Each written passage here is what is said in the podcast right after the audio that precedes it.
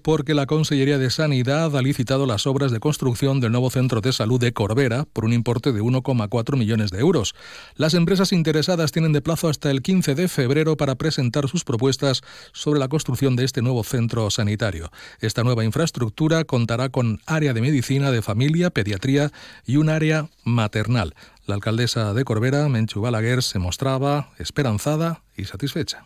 I com dic, estem molt contents, esperem que tot vagi endavant segons les previsions, que se presenten empreses amb bones ofertes i que siga una realitat el nou consultori de salut el més prompte possible. Pensa que és una bona notícia per a la Conselleria, per a l'Ajuntament de Corbera i per a tot el poble. El Pla